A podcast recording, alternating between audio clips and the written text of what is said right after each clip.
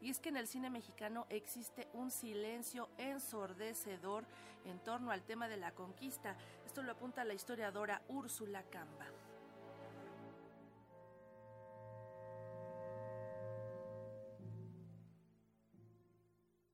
Hacer cine sobre la conquista de México resulta muy caro y difícil, sobre todo porque el perfil de los personajes ya está dado por la propia historia y es casi imposible romperlo o modificarlo, aseguró el cineasta Nicolás Echevarría, director de la emblemática cinta Cabeza de Vaca, al participar en el conversatorio Miradas sobre la conquista de México. Hay un protagonismo y un casting en la conquista que es muy difícil romper con ese tabú. Con la figura de Cortés, la figura de la Malinche, la figura de Moctezuma, la figura de Cuauhtémoc, en fin, no puedes agarrar y darle otra función a estos personajes porque ya la historia de bronce nos colocó a cada quien en su sitio y es prácticamente imposible. Y bueno, hay que ver nada más los libros de texto para que veas cómo de alguna manera es casi, casi imposible quitarle sus funciones a estos protagonistas. Además son increíbles, yo creo que es el casting de los más afortunados de la historia del mundo, esta combinación de personajes, ¿no? Organizado por la Academia Mexicana de Artes y Ciencias Cinematográficas.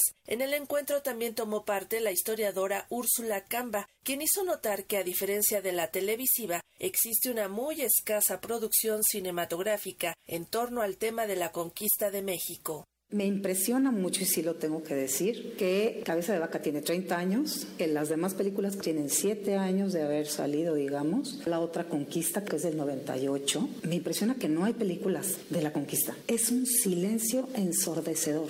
Hay un silencio en torno a la figura de Hernán Cortés por las razones que sean, porque les cae mal. Da igual. Pueden hacer una película de Moctezuma, pueden hacer una película de miles de cosas alrededor de la conquista.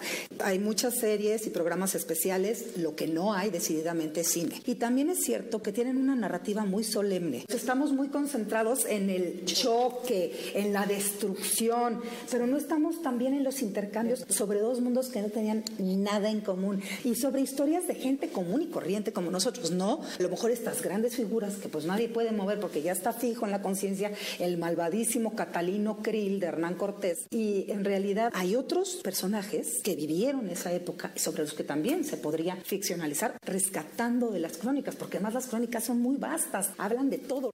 Como parte del ciclo Voces y temas del cine mexicano, un encuentro con nuestra realidad, en la sesión también participó el realizador Juan Mora Catlet, quien en su momento filmó la cinta Heréndira y Kikunari, un asomo al proceso de conquista, pero desde la perspectiva indígena, compuesta por diversos pueblos que no constituían una sola unidad cultural. La idea que premió la película es que realmente lo que llamamos conquista no es una cuestión uniforme, sino en la cual participaron distintas tribus o grupos étnicos que estaban en guerras constantes unos con otros. Y fue más bien que estos pueblos hicieron alianzas con los españoles para vengarse o para liberarse de sus opresores mexicas, una rebelión contra un imperio, no, había una, una unidad cultural. Y posteriormente a la Academia de México Tenochtitlan, pues sigue esa conquista, ¿no? Incluso se llevan a cabo conquistas de los mismos indígenas contra otros grupos indígenas y se establecen allí como gobernantes, como caciques, situación que se mantiene hasta hoy en día, ¿no? En cierta forma siento que la conquista sigue sucediendo y actualmente sigue manteniendo esa misma relación con el mundo indígena, ¿no?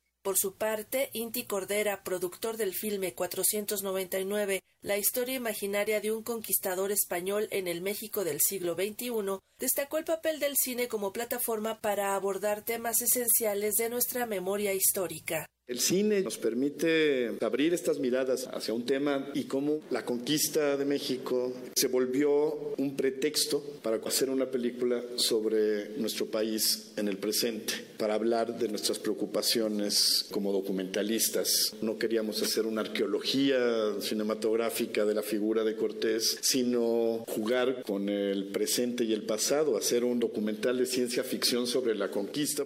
Para Radio Educación, Sandra Karina Hernández.